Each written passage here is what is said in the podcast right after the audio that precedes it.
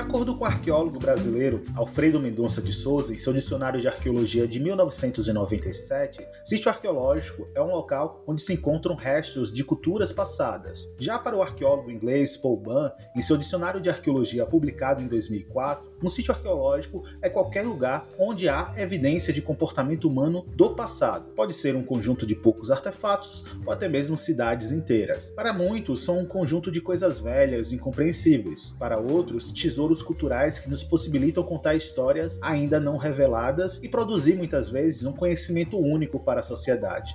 Esse é o Arqueologia no Ar, apresentado por Luiz Felipe Santos, arqueólogo da Contextos Arqueologia, e João Carlos Moreno de Souza, arqueólogo e criador do site arqueologiaprahistoria.com e do canal Arqueologia para História no YouTube.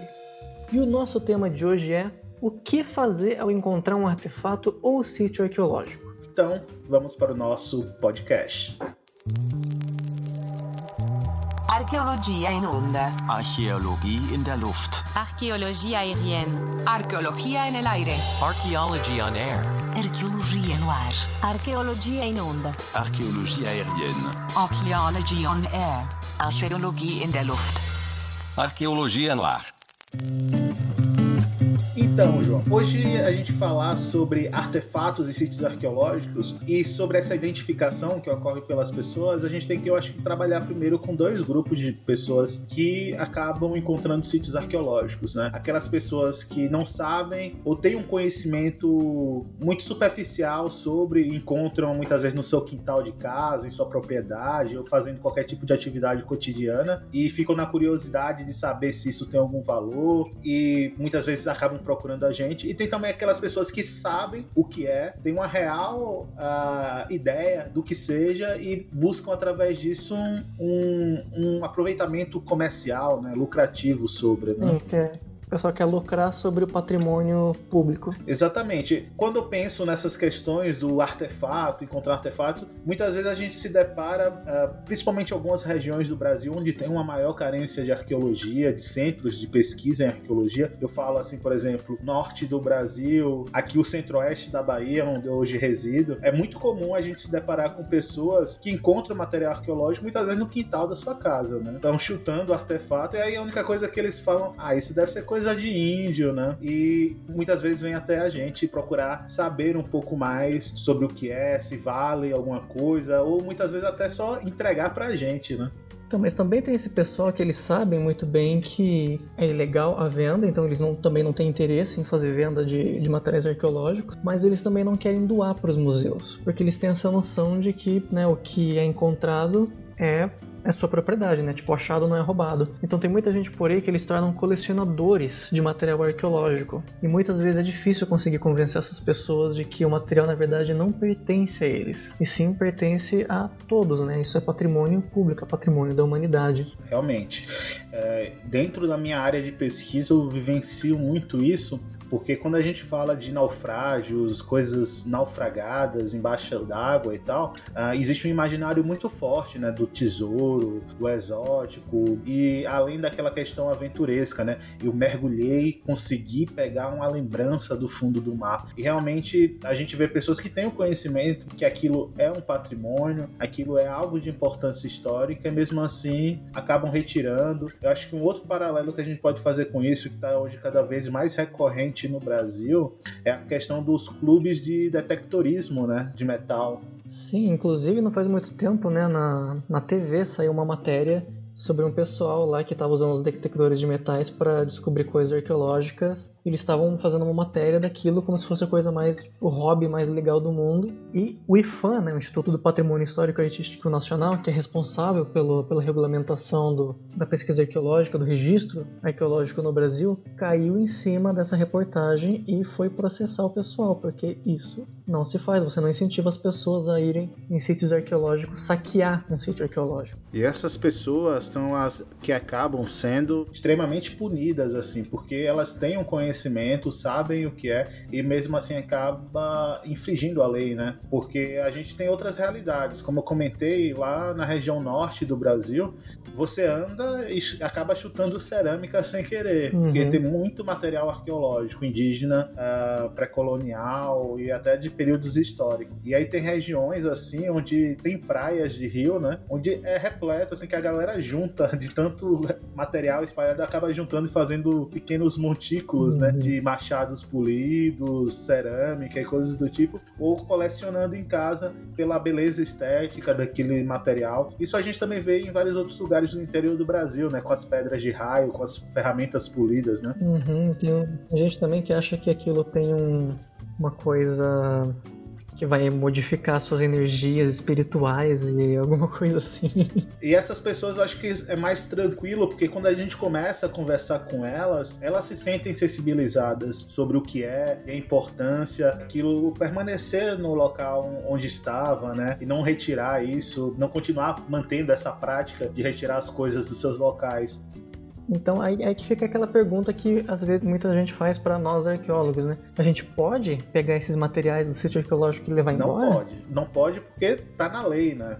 É, mas não é só porque também tá na lei, né? Uma coisa que é importante de todo mundo entender é que, assim, é óbvio, né, que a gente vai querer pegar um artefato quando a gente encontra, né? Porque a gente quer olhar, a gente quer ver, é bonito, a gente quer saber tudo, né? Como é que esse material foi feito, né? Quantos anos, qual é a idade desse material. Aí você pega e leva pros arqueólogos, né? Se você tem interesse em aprender, então a gente pega esse material para levar pra gente. Mas onde é que tá o problema? É que essa, né, essa tentativa de saciar a nossa curiosidade, ela acaba muitas vezes por, na verdade, atrapalhar mais do que auxiliar o nosso trabalho Isso por quê? Porque para que os arqueólogos e as arqueólogas possam responder as questões por trás de, desse material que vocês né, estão encontrando, o artefato ele precisa estar tá in situ, ou seja, ele precisa estar tá lá ainda no sítio arqueológico. Se a gente não sabe de onde você tirou esse material, para a gente já fica impossível de saber qual é a idade que ele tem, por exemplo. E ainda tem um problema maior nessa situação, que é a realidade que realmente as pessoas não têm conhecimento, porque está dentro da nossa área de atuação, que é o problema das reservas técnicas de arqueologia, né? Elas já são mega saturadas de material arqueológico e tendo cada vez mais a necessidade da gente expandir essas estruturas e criar novas instituições de guarda para esses materiais. E aí quando chegam esses materiais que além de não trazer grande contribuição interpretativa para a produção de conhecimento, ainda acabam lotando espaços que poderiam estar tá sendo utilizados para condicionar material realmente de pesquisa arqueológica, né? É, muita gente também às vezes se pergunta assim se, ah, mas será que se eu coletar alguma coisa do sítio arqueológico que não é um artefato, o que eu acho que não é um artefato, aí não tem problema, né? Na verdade, não, né? Tudo no sítio arqueológico tem importância pra gente. Você tem que manter tudo preservadinho. Isso não é um exagero nosso, né? Porque, assim, às, às vezes até mesmo aquela pedrinha pequenininha, né, feinha, que tá perto dos objetos mais bonitos, que o pessoal acha que tem maior importância, às vezes aquela pedrinha pequenininha pode ter uma importância muito maior pra gente, porque às vezes é dela que a gente vai conseguir tirar muitas outras informações que do machado polido, da ponta de flash a gente não vai conseguir. Então, assim, é sempre ideal, em vez de você coletar o material e levar para o arqueólogo, você procurar sim um arqueólogo, mas não coletar. Você procura o arqueólogo e fala para ele onde você encontrou. Se possível, leva o arqueólogo lá, leva qualquer né, profissional pesquisador da área, para que ele tenha uma ideia do que, que é que está acontecendo ali e como proceder. Se é possível fazer uma pesquisa, se tem que coletar ou não. Uhum. Exatamente. Uh, o ideal é encontrou, tira uma foto. Hoje todo mundo, quase todo mundo tem smartphone smartphone e tem WhatsApp, né? Então tira uma foto, leva, manda para alguém que conheça, um arqueólogo, alguém da, da universidade possa te ajudar, da universidade mais próxima. E aí você pode levar o profissional até você uhum. para poder dizer o que é. Porque a partir do momento que você tira, você é, descontextualiza. É assim que a gente costuma falar, né? Exatamente. Você tirou do seu contexto original e aí ele perde o seu sentido. Então, né? posso falar um caso do que aconteceu aqui no interior de São Paulo durante meu, minha pesquisa pesquisa de doutorado,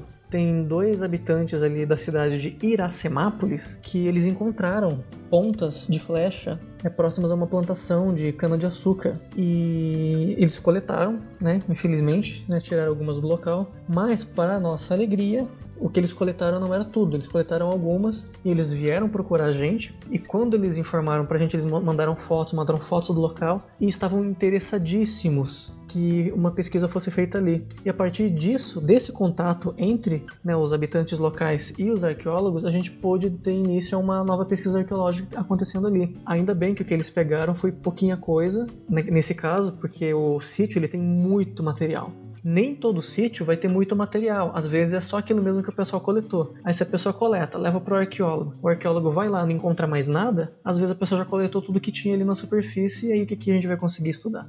Então, claro que mesmo assim, né, no, caso, pessoa, as pessoas ali também não sabiam que não podiam coletar, mas pelo menos elas tiveram essa ideia de, poxa, vou chamar o arqueólogo, quero né, que uma pesquisa seja feita ali. E eles também tiveram essa noção de que eles foram os responsáveis por uma descoberta arqueológica, não foi um cientista, não foi um arqueólogo, né? Pessoas que não são arqueólogos também às vezes é, fazem descobertas incríveis e isso fica registrado para a história. Sim, com certeza. Quase sempre, na verdade, né? Eu acho que 60 a 80% das descobertas arqueológicas são feitas por pessoas populares em suas atividades cotidianas e que acabam comunicando a nós arqueólogos de alguma maneira, né? Eu falo isso muito pela arqueologia subaquática e quase sempre as nossas referências são pescadores que acabam, pô, minha rede enganchou, ou joguei a rede, veio alguma coisa, ou quando a gente gente fala de zona rural, né? Agricultores, né? Que acabam arando a terra e encontrando né, assim, coisas. Nesse, nesse, caso que eu mencionei, esses dois caras que encontraram essas pontas, eles estavam pedalando num local onde tem essa plantação de cana. E o material foi revelado quando passou um trator por ali e levantou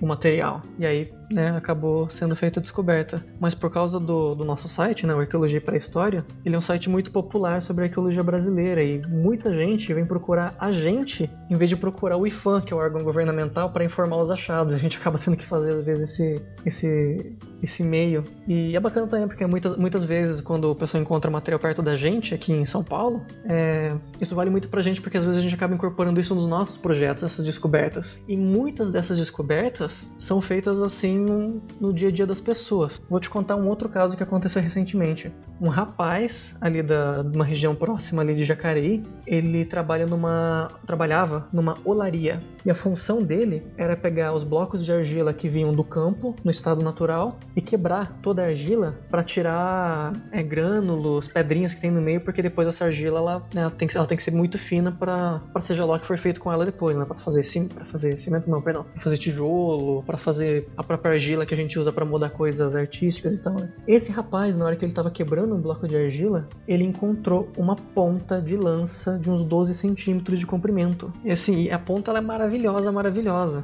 E graças a ele ter entrado em contato com a gente quando ele encontrou isso, a gente tem pelo menos uma ideia do local onde ela foi encontrada mais ou menos. Mesmo que a gente não saiba, nem ele sabe exatamente onde é o local, porque não foi ele que coletou argila lá, né? Alguém coletou um bloco de argila e levou para ele. Na hora que ele quebrou, tava lá no meio esse negócio. Então é relativamente comum, né? Pessoas encontrarem os artefatos, não sempre os arqueólogos. Então o IFAM, como a gente falou no episódio passado, é uma autarquia federal vinculada à parte de cultura que é responsável responsável por salvaguardar o nosso patrimônio histórico e artístico nacional, como fala o nome do Instituto. Então, tudo que é patrimônio da nossa nação, a gente tem essa autarquia para proteger através de várias leis que ela se respalda, inclusive o patrimônio arqueológico, que são esses espaços que abrigam esses testemunhos, muitas vezes de um passado remoto ou muitas vezes até de um passado recente, né? Tudo em um sítio arqueológico tem importância para os arqueólogos. Tudo. E acredite, não estou exagerando. Até mesmo aquela pedrinha pequena e feia perto dos artefatos bonitos pode ser um objeto de grande importância. Muitas pessoas olham para fragmentos de machados polidos, pontas de flecha, ou até mesmo cacos de vasilhames cerâmicos pré-históricos e acham que é só uma pedra. Da mesma forma, tem muita gente por aí coletando pedrinhas bonitas ou diferentes e achando que são artefatos arqueológicos. Logo, é sempre melhor deixar que um arqueólogo ou uma arqueóloga analise o local e os objetos. Ou seja, nunca retire os artefatos do local onde você os encontrou. Assim você estará ajudando na arqueologia muito mais do que levando os objetos para casa ou a um museu. Agora vamos entrar num outro assunto, que é o seguinte, que isso também é uma coisa que eu vejo que é muito comum, infelizmente?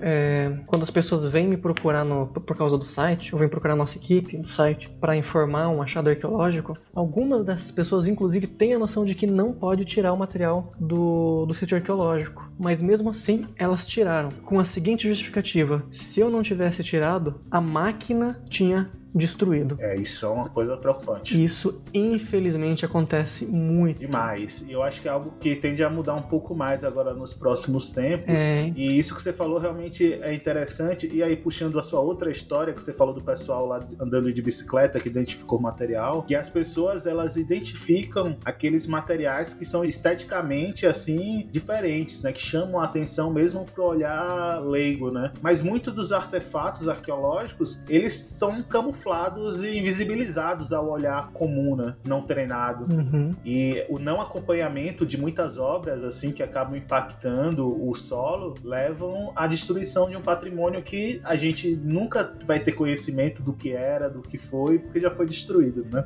Sim, as pessoas não sabem reconhecer alguns materiais que são importantíssimos pra gente. Uhum. É, no passado, algumas décadas atrás, antes do- da legislação brasileira é, obrigar os- as empresas a fazerem o, bom, o licenciamento ambiental antes de construir qualquer grande obra, muitos sítios arqueológicos eram destruídos, inclusive aqueles sítios monumentais, os sambaquis. né? existe o caso lá do sambaqui Cabeçuda, em Santa Catarina, era um sambaqui gigantesco que tinha 60 metros de altura e hoje ele não passa acho que dos 15 metros de altura, né? Eu visitei ele recentemente e assim, você olha o comprimento que ele tem, né? Você vê que ele realmente ele é muito grande, mas de altura tá faltando um, pedação e você imaginar o quanto que aquilo não foi destruído. Ainda bem que teve um arqueólogo antes de destruírem mais, ele conseguiu fazer algumas pesquisas lá, mas na época eles não tinham obrigação de de preservar aquilo. É, não só no Brasil, mas existem vários casos no Brasil, por exemplo, até na, em Belize, né? Existem pirâmides maias e uma delas foi totalmente destruída por um empreendimento porque eles começaram a usar a própria pirâmide como material de construção para um condomínio.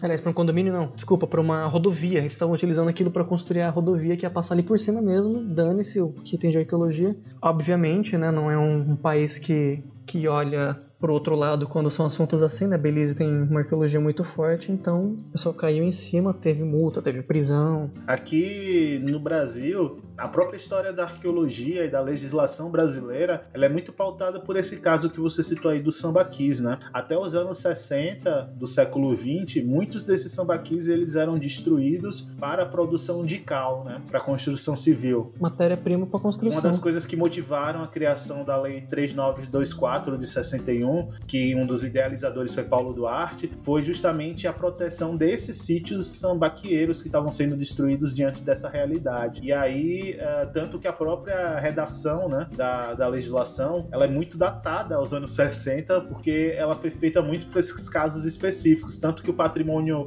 arqueológico histórico, eh, hoje ele entra dentro de uma interpretação e renovação né, da, da lei, mas dentro da grafia original você não vê muito essa presença.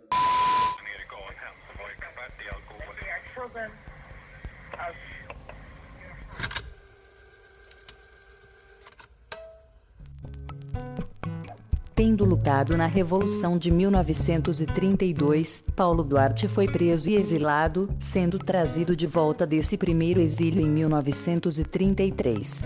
Em 1934 foi eleito deputado estadual e posteriormente assumiu o cargo de assessor jurídico da Prefeitura de São Paulo. Ele e Júlio de Mesquita Filho também fizeram parte da organização e criação da Universidade de São Paulo.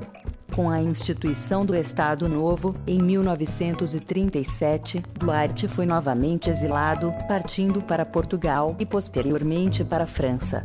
Ao instalar-se em Paris e começar a frequentar os cursos do Museu do Homem, reaproximou-se de Paul River, com o qual havia travado contato durante seu primeiro exílio. O retorno definitivo de Duarte ao Brasil ocorre em 1951. A partir de então, a luta pela pesquisa, salvaguarda e divulgação da pré-história no país, como maneira de estudar as origens do homem americano através dos vestígios indígenas, concentraria a maior parte de seus esforços, promovendo por diversos mecanismos a diminuição da exploração de sítios arqueológicos sambaqueiros. Fundou a Comissão de Pré-História em 1952, o Instituto de Pré-História e Etnologia em 1959, o qual seria incorporado pela USP em 1962, passando a chamar-se Instituto de Pré-História da Universidade de São Paulo, e foi importante formulador dos termos do que viria a ser a Lei número 3.924 em 1961, sobre a definição, preservação e exploração dos monumentos arqueológicos. No entanto, o governo não oferece respaldo para grande parte dos projetos propostos por ele, que falece em 1984.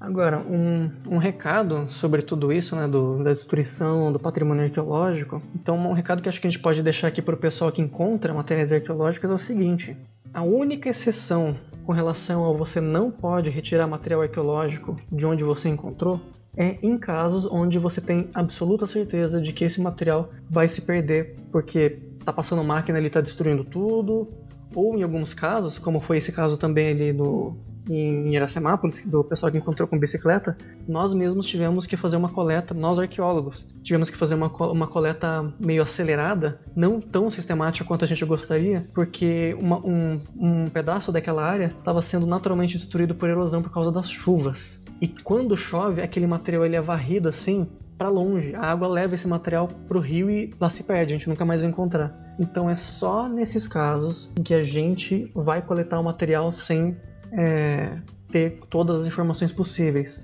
Porque a gente, independente do que de você deixar ele lá ou você coletar, a gente vai perder todas aquelas informações, por, seja porque tem gente destruindo o local, seja por algum motivo natural. Então, apenas nesses casos a gente vai e retira, e só nesses casos vocês, pessoas que estão nos ouvindo, se vocês encontrarem o material, aí vocês tiram e levam pra gente dar uma olhadinha. E de qualquer forma, faço uma outra recomendação que é, ainda assim, comuniquem o IFAM. A, o IFAM ele tem em todo o estado brasileiro uma superintendência estadual para lidar com os casos de cada estado. E vocês vendo que uma obra pode estar impactando um sítio arqueológico, façam essa comunicação, telefone, tentem falar com o técnico responsável pela área de arqueologia, porque nesses casos o IFAM tem o poder de polícia de embargar a obra, de gerar multa e até prisão em alguns casos. Então uh, vocês podem fazer essa comunicação e lembrando que em casos onde empreendedores intencionalmente destroem o patrimônio arqueológico por interesses pessoais próprios, financeiros, eles podem ser penalizados através da lei de crimes ambientais. Porque como essa parte de arqueologia, quando fala de licenciamento ambiental e, e que fala de obras, né, engenharia civil, obras de infraestrutura, elas caem dentro dessas questões de, de, da legislação para o patrimônio ambiental. Então, algo muito importante também fazer essa comunicação para que as medidas cabíveis sejam também tomadas nesse sentido. Né? Então, se você quiser mandar um e-mail para o IFAM, mais especificamente para um departamento dentro do IFAM que se chama Centro Nacional de Arqueologia, para fazer qualquer tipo de denúncia desse tipo, você pode usar o seguinte e-mail: cna@ifam.gov.br. Exatamente. Então, essas são as nossas recomendações. E lembrando, assim, para a gente poder fechar a nossa discussão, que se a gente já sabe o que é, ou se você está tendo contato com a pessoa que encontrou alguma coisa e ainda não sabe, né? Então, faça essa conversa, explique para a pessoa que o melhor é deixar, fotografar, tentar conversar, comunicar, né? Que essas são as melhores alternativas, pensando até na própria garantia de um legado cultural, né? Exatamente. Mas, ô Felipe, agora as pessoas que estão nos ouvindo, talvez elas já tenham algum material arqueológico em casa. E agora? Elas não sabiam dessa informação ainda. Elas vão ser multadas? Elas vão ser presas? É, a partir do momento que elas não tinham conhecimento sobre a importância de não retirar esses materiais e do real valor deles, é, quando a gente fala de valor, gente, não é valor monetário, é valor cultural, né? Que isso fique claro. E científico. Mas é isso. Então, uh, o que a gente faz é recomendar que essas pessoas pessoas tentem conversar com alguma instituição, né, é, para ver o que se pode ser feito, porque também a gente não pode querer entregar tudo. Às vezes o que acontece é essas pessoas se tornarem é, fiéis donatárias do patrimônio, né? uhum. né, elas serem oficialmente é, registradas como portadoras de um patrimônio arqueológico. Exatamente. Então assim, se você já tem um material arqueológico na sua casa que você encontrou ou que o seu tataravô encontrou décadas atrás e é uma herança de família, calma, não se preocupa, ninguém vai sair atacando você, mas é muito importante que você informe algum arqueólogo da sua região, ou se por acaso você tem o conhecimento de algum arqueólogo que é especialista no material que você tem, convida ele, mostra esse material para ele, tira uma foto, talvez se ele faz pesquisa na sua região, mostra para ele. Ele não vai tentar roubar o material de você, levar ele para o museu. Tudo que os arqueólogos querem é ter acesso aos seus materiais para poderem estudá-los. E se possível, se você tiver informação de onde esse material foi encontrado, você informa o arqueólogo ou leva ele até lá. Quem sabe não tem coisas muito legais para serem descobertas e você vai ser um dos responsáveis por essas novas descobertas. As pessoas também contribuem para as pesquisas arqueológicas e também os créditos vão ser dados e devem ser dados. E aqui eu vou deixar mais um exemplo do que aconteceu bem curtinho. Aqui também no interior de São Paulo, no município de Porangaba, um rapaz encontrou quatro pontas de flecha no quintal de um de um senhor que não era da família dele, mas foi encontradas lá. Esse senhor encontrou e deu para esse rapaz. Esse rapaz entrou em contato com a gente através do nosso site, Arqueologia para a História, e aí a gente falou, né, que o ideal era fazer a doação do material para os museus, para que assim todos possam ter acesso ao material. Afinal, mesmo que você tenha encontrado o material, como ele é de um patrimônio público, em teoria todo mundo deveria ter acesso a esse material. E o melhor local para você ter acesso é no museu. Não só as pessoas que vão visitar vão poder ver o material, mas isso facilita para que qualquer arqueólogo possa ir até o museu e analisá-las mais facilmente, que é muito mais prático do que o arqueólogo ter que ir na sua casa, ocupar o espaço da sua sala para ficar lá fazendo as análises. É, quando esse rapaz entrou em contato com a gente, eu falei isso, né, do, de se ele não gostaria de doar o material, e no começo ele tava meio assim, né, porque ah, o material bacana, né, eu encontrei, né, quer dizer, o cara encontrou, ele deu para mim, um material muito bonito, né, e o que, que vai acontecer com esse material depois, nunca mais vou ver e tal. E é, recentemente no, no nosso laboratório, o Laboratório de Estudos Evolutivos Humanos, que atualmente é o laboratório que tem essas pontas que ele encontrou em seu acervo, as pontas foram finalmente doadas, a gente fez, faz um acordo com essas pessoas que têm interesse, né, em ter algum material desse tipo, mas que ficam com esse medo de, de doar e nunca mais ter algo desse tipo. A gente presenteia essas pessoas com réplicas arqueológicas, seja uma réplica exatamente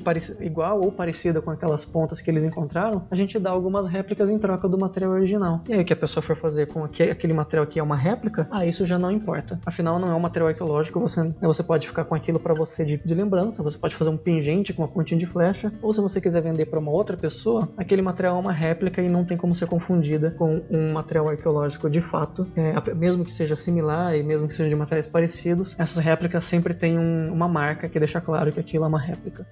Então, beleza, gente, é isso. Então vamos seguindo com o nosso podcast. Descoberta da vez.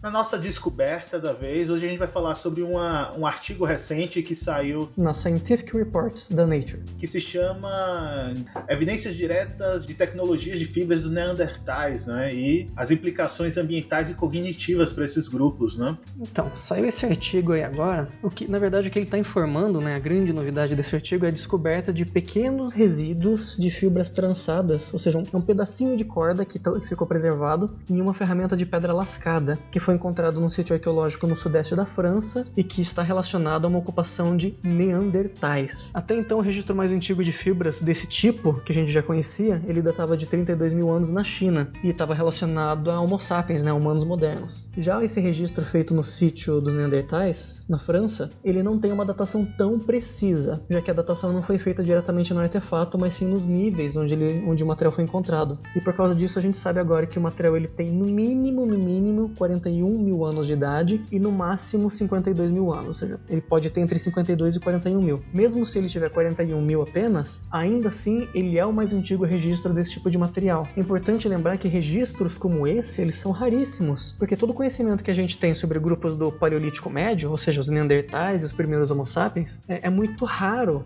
né, é, ter esse tipo de, de, registro. Porque a maior parte do registro que a gente tem é baseado em materiais como esqueletos humanos, os restos esqueletais dos animais que eram consumidos, os artefatos feitos em osso e principalmente os artefatos de pedra lascada, que são aqueles que possuem o melhor grau de preservação. Então são raríssimas as, os materiais orgânicos que se preservam dessa maneira. Então esse é um achado raríssimo. E essa descoberta é importante também porque ela confirma as hipóteses que a gente já tinha de que os neandertais já dominavam a tecnologia de fabricação de fios e cordas. Mas também, muito provavelmente, eles produziam, tendo essa tecnologia, eles produziam cestarias, sacolas e, é claro, roupas. Afinal, eles eram seres adaptados a ambientes glaciais da Europa e da Sibéria, ainda que alguns deles tenham vivido também no Oriente Médio, onde é mais calorzinho. Mas só que mesmo sendo mais adaptado do que nós jamais fomos a ambientes tão frios assim, um agasalhinho sempre cai bem, né? Apesar dos achados, ainda resta uma dúvida pra gente, que é, teriam sido então os Neandertais que, que inventaram as primeiras roupas? E caso tenham sido, quando é que isso aconteceu? Né? Considerando que essa descoberta ela tem 40, no mínimo 40 mil anos, 41 mil anos, mas na verdade os Neandertais estão aí no planeta, estavam no planeta desde 500 mil anos atrás. Achei ela interessante porque ela traz à tona também uma perspectiva que a gente principalmente quem lida com tecnologia lítica e, e trabalha com a questão microscópica né, da utilização né, do material, né, que ele fala sobre a questão da microscopia óptica né, dos artefatos que apontam esses usos né, para tecelagem, para produção. Né? Uhum. É, infelizmente ela não é uma, uma técnica que é aplicada é, como a gente gostaria ainda na, na arqueologia brasileira. Afinal, é uma, é uma tecnologia nova e que é cara, e a gente sabe as condições que está a ciência brasileira, né? Então é difícil conseguir aplicar isso aqui no Brasil. Não, beleza. É mais uma pesquisa aí bem interessante, indo aí por essa linha da gente entender os nossos ancestrais e a evolução humana. E a gente continuará trazendo assim toda a edição as mais recentes descobertas assim interessantes para que o público possa também estar tá sendo atualizado, né, sobre um pouco desse universo da arqueologia pelo mundo. Muito bem. Notícias no mínimo curiosas.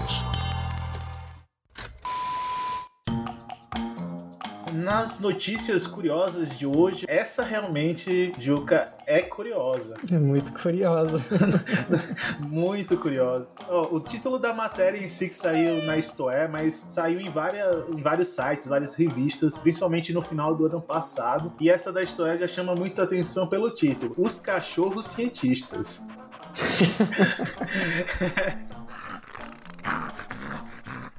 Eu quero saber em qual universidade esses cachorros se formaram, cara.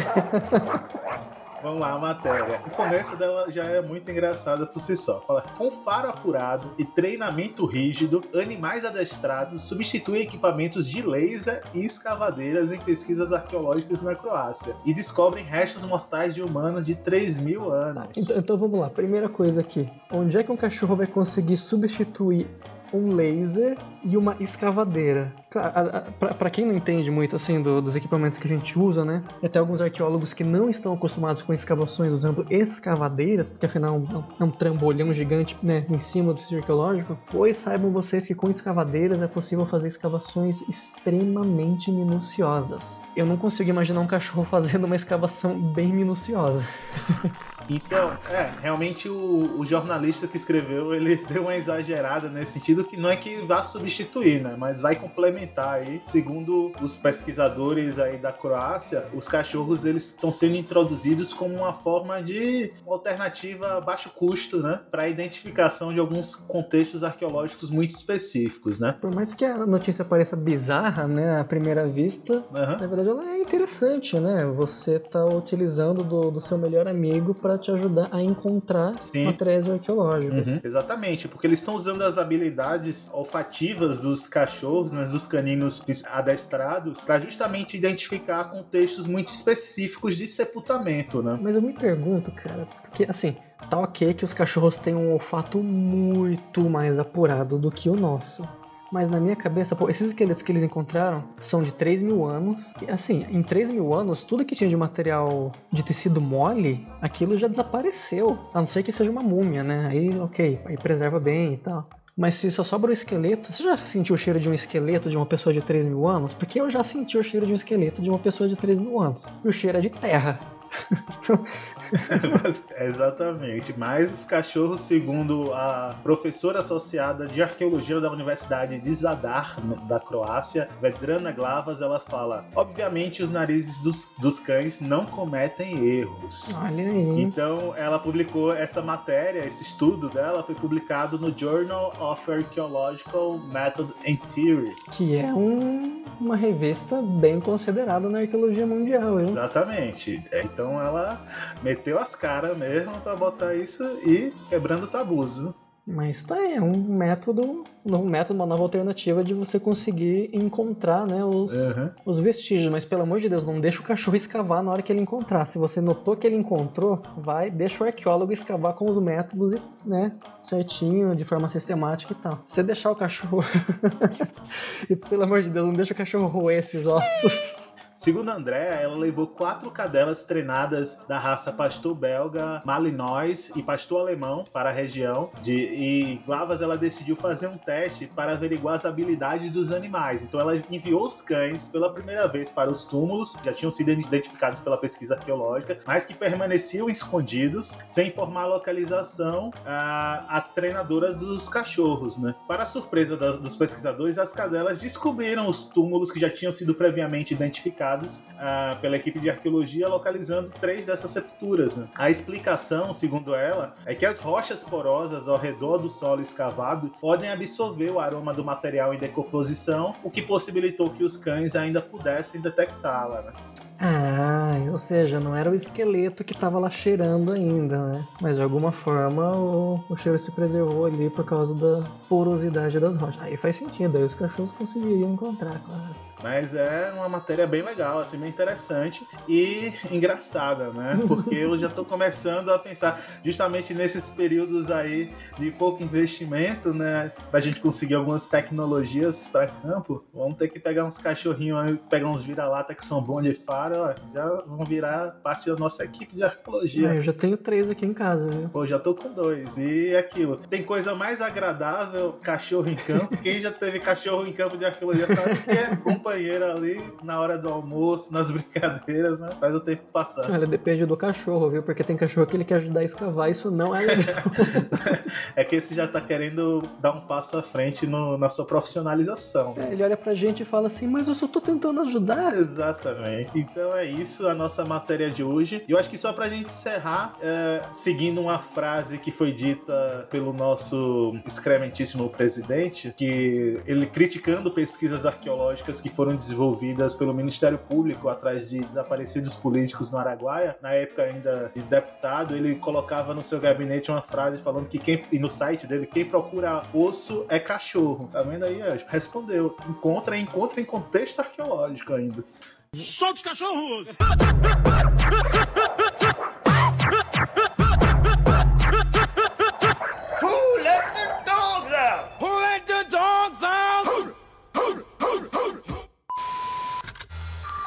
Recados finais.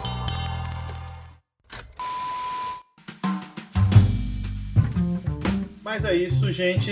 Então, esse foi o nosso podcast de hoje. Espero que vocês tenham gostado. Continuem aí eh, fazendo esse acompanhamento da nossa produção, dos nossos conteúdos. E vamos aos nossos avisos da semana, né? E aí, Juca, o que você quer deixar aí de, de recomendação, de divulgação? Para quem tiver mais interesse em outros canais de divulgação científica da arqueologia brasileira, eu recomendo para vocês o canal Arqueologia Alternativa no YouTube e o site e o canal Arqueologia e Pré-História no YouTube, além, é claro, dos canais que o Luiz Felipe vai falar agora pra gente. Exatamente. Fazendo minha propaganda aqui, peço para que vocês continuem acompanhando e se não conhecem, comecem a acompanhar o canal da Contextos Arqueologia no YouTube. A gente está sempre botando vídeos e principalmente fazendo eh, palestras online através de um projeto chamado Contextos Live, que a gente já faz desde 2014. Ah, e continue escutando também esse podcast aqui, o Arqueologia no Ar, que a gente está fazendo aí com muito esforço para vocês, e o Contextos Podcast, que também a gente está lançando aí em todas as plataformas digitais, que também a gente tenta trazer um conhecimento útil aí sobre a prática arqueológica, os bastidores do desenvolvimento da arqueologia no licenciamento ambiental, que casa um pouco do que a gente discutiu hoje aqui com vocês. Mas é isso, e também siga o Instagram, arroba contextos.arqueologia, para ficar atualizado sobre o que a gente está fazendo e produzindo. Assim. Muito bom. E quem quiser saber as suas redes sociais, Felipe? Tenho também o Arqueopunk, arroba Arqueopunk no Instagram. Atualmente não tô botando muita coisa, mas quem quiser seguir, siga lá. Bom, quem quiser me acompanhar nas redes sociais, pode me procurar no Twitter e no Instagram, no arroba JC Moreno de Souza. Moreno de Souza com S, ok? É isso aí. Muito obrigado, Juca, pelo apoio aí. Mais um podcast. É isso aí. Nos vemos na próxima. Então, até mais, galera. E tchau.